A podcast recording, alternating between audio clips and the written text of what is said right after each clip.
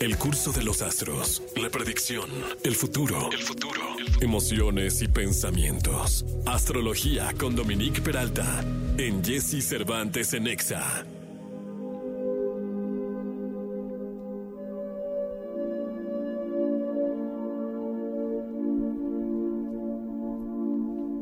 Bien amigos, son las 8 de la mañana, 30 minutos, 8 de la mañana con 30 minutos. Vamos con Dominique Peralta, que tiene para nosotros eh, la segunda parte de este asunto de, de, los altares de los que hablábamos la semana pasada. Pero antes de pasar con los altares planetarios eh, que empezamos a tocar la semana pasada, me gustaría darle la bienvenida a Dominique. Dominique, ¿cómo estás? Dominique. Buenos días, Dominique. Pues creo que Dominique no está. Este, ¿no me oye, Dominique? Eh, Dominique. Buenos días. Eh, Dominique Peralta. Pues creo que no está. Dominique Peralta se la debe haber comido un planeta. O se deben haber cruzado sus casas. Y debe estar entre la casa 11 y la 12. Eh, pero algo está pasando con Dominique Peralta. Entonces, en tanto recuperamos a Dominique Peralta Oigan, ¿saben qué me parece muy interesante? ahorita que me avisen eh, qué es lo que está pasando con Dominique Peralta, les, cuento. Este asunto que luego tengo que tocar con Dominique, ¿en qué momento se va a cruzar la tecnología, o sea, todo esto de la inteligencia artificial, con la astrología? Creo que es algo que tenemos que reflexionar, porque si Dominique nos ha comentado a lo largo de sus intervenciones que eh, todo esto de la astrología, todo esto de los planetas significaran, significaban deidades especiales para nuestros ancestros, nuestro pasado, en donde pues sin haber existido vírgenes o santos o un dios específico que los normara, eh, ellos le pedían a Júpiter, eh, le pedían al Sol, le pedían a la Luna, le pedían a Marte, identificándolos por el brillo o por la, la posición que tenían en el cielo, ¿no? Entonces, si eso ya desde antes, ¿no? Normaba las creencias y la fe de los antepasados, ¿cómo se va a cruzar ahorita? ¿Estarán usando la astrología para la inteligencia artificial? O sea, ¿estarán usando la astrología para determinados puntos eh, de desarrollo de inteligencia artificial? Eh, ¿O qué es lo que estará pasando? ¿Dónde se estará cruzando eh, e, este asunto de los astros, de los planetas y de todo lo que en cuanto a energía o fe eh, en su momento le daban a la sociedad, con todo el desarrollo que tenemos hoy en donde somos un mundo muy distinto. Incluso no, no hablemos de siglos, hablemos de décadas, ¿no? Muy distinto a lo que vivimos nosotros en los ochentas, en los noventas como adolescentes, hoy vivimos de otra forma. Sé que las cartas astrales siguen, pero por ejemplo, eh, eh, en alguna ocasión en una charla que me metí de, Dominique, ella decía que ya hay aplicaciones o ya hay páginas de internet que te desarrollan tu carta astral y que además te pueden orientar en torno a la interpretación de la misma. Pero a mí sí me gustaría saber eh, en, en, dónde se van a cruzar. Y creo que ya está por ahí Dominique. Este, querida Dominique, ¿cómo estás? Muy bien, mi querido Jesse. ¿Tú cómo andas? Qué buena introducción te echaste, oye. No, es que sabes que siempre, me, es más, me gustaría como empezar por ahí y luego ya irnos a la parte de, del, del, tema de, ¿De los altares. Ah, porque sí, sí, siempre he reflexionado mucho. Fui a una conferencia, fui a conducir una conferencia en, en Acapulco de emprendedurismo, de motivación y de todo este rollo, pero mucho va dirigido a la tecnología. Todos los temas terminan cayendo en la inteligencia artificial y yo, y, uno de los temas principales de la convención era volver a las bases. Y yo dije, caray, las bases reales son las que tú nos platicaste algún día, ¿no? Este asunto de pedirle a Júpiter, de pedirle a Sol. Hoy, ¿qué tanto se van a cruzar o qué tanto crees tú, Dominique Peralta, que se pueden llegar a cruzar? Totalmente, Jesse, es justo lo que platicábamos la semana pasada, que teníamos que regresar lo sagrado a nuestra vida y que a partir de la revolución industrial y de todo el pensamiento racional, lo eliminamos por cosas tangibles y que podíamos comprobar en la práctica. No obstante, lo divino está presente en nosotros de todas las maneras, ver un amanecer, un arco iris, contemplar el mar. Eh, todos estos eh, fenómenos de la naturaleza son parte de lo que es más grande que nosotros Y, también quienes son religiosos y tienen una práctica devocional, ello, estas personas no han sacado esa parte de su vida. Y antiguamente muchos astrólogos eh, y la gente ordinaria, todo el mundo, veneraba a los planetas, porque en esa época las deidades eran los planetas, como tú decías hace un rato ahorita que estabas haciendo la introducción. Y eh, justo el Sol, la Luna, Venus, porque todos ellos estaban dotados, están dotados de cualidades según lo que se observó a lo largo de años y años y años, hace miles de años. Y claro que nosotros los humanos queríamos integrar esas características a, nuestras vidas. Pero sobre todo, Jessy, creo que es, como tú dices, regresar a las bases, pero encontrar lo divino en nosotros, porque nosotros potencialmente lo traemos todo.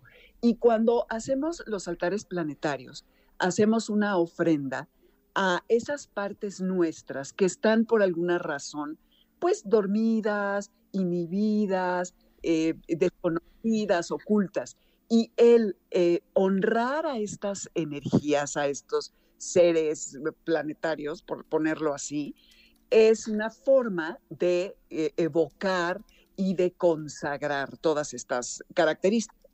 Entonces, la semana pasada habíamos dicho que íbamos a hacer tres altares. Bueno, les iba a explicar cómo hacer tres altares. Voy Oye, pero a ver, yo ya, ya, ya, me perdí, mi querido Dominique. Ah, Dominique, Dominique, Dominique, Dominique, Dominique, sí, perdón. Dominic, me perdí un poco. Entonces, ¿en dónde se cruza el, asunto de, los astros? Eh, porque ya me metiste a los altares con la inteligencia artificial. con, ah, con la inteligencia artificial, pues sí, mira, con todo lo que hoy eh, vemos como tecnología y qué es lo que, eh, lo que por ejemplo, esto que, yo decía de que me metí a tu, a tu plática y, ya había eh, páginas de internet y todo que desarrollaban cartas astrales y todo. Entonces, ¿cómo es que, los astros pueden llegar a influir en el desarrollo de lo que hoy? Y luego ya le, das el. Porque ya como que me metimos, nos metimos a los altares y me perdí con la parte de, lo, de la inteligencia, que fue mi introducción. Perdóname. Eh, sí, mira, con la inteligencia artificial. Eh, para empezar, cuando yo empecé a estudiar astrología hace mil años, los cálculos matemáticos para levantar una carta se hacían mediante unas efemérides, que son unos libros donde vienen todas las posiciones planetarias que cualquier astrónomo eh, puede usar. Y se hacía a mano a través de las matemáticas. Eh, el coseno de la tangente, de la división, de la no sé qué. Hoy en día ya hay eh, varios programas de computadora, en el teléfono incluso, puedes levantar una carta hay páginas en, por, como astro.com, hay muchas, ¿eh? pero para mi gusto astro.com es la más completa, la más seria, sobre todo completa. Y también, como bien señalabas, están las aplicaciones que, eh, que muchos chavos usan para, para sacar sus cartas. Y no nada más eso, eh, ahí también les dan, eh, se llama, una se llama CoStar, por ejemplo, que es, eh, son horóscopos personalizados, en donde tú bajas esa aplicación.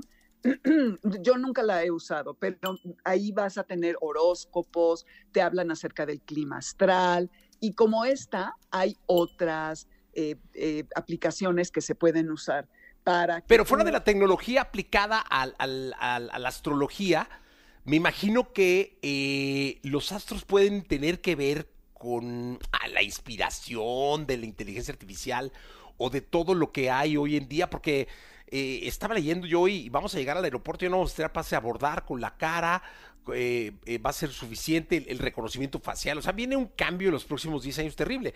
Yo creo que los planetas tienen que ver con eso, Dominique.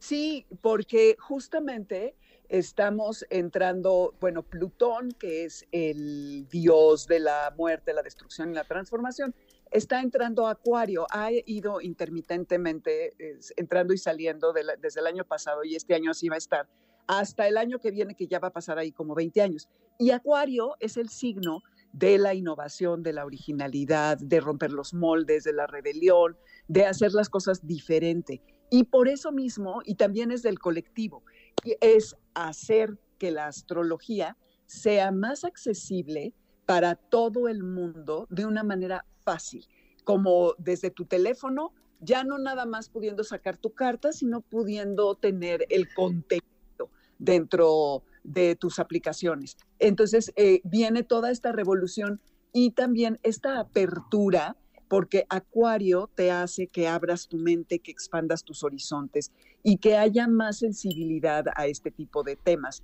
que curiosamente, como decías, a través de la tecnología nos vamos a nos estamos abriendo y sensibilizando con algo que es sagrado y trayéndolo a nuestra vida cotidiana y creo que eso es sumamente valioso.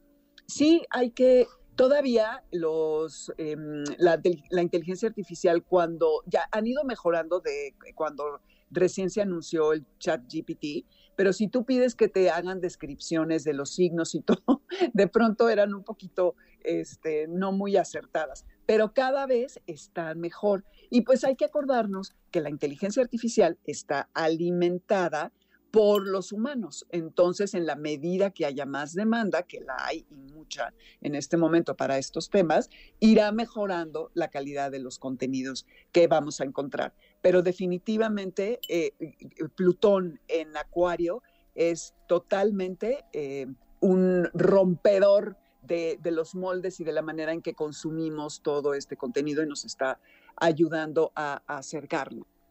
Pues sí, mira, definitivamente, insisto, yo creo que tiene que ver la posición de los planetas o el que ellos marquen el ritmo de la historia, si es que lo han marcado a lo largo de la historia misma.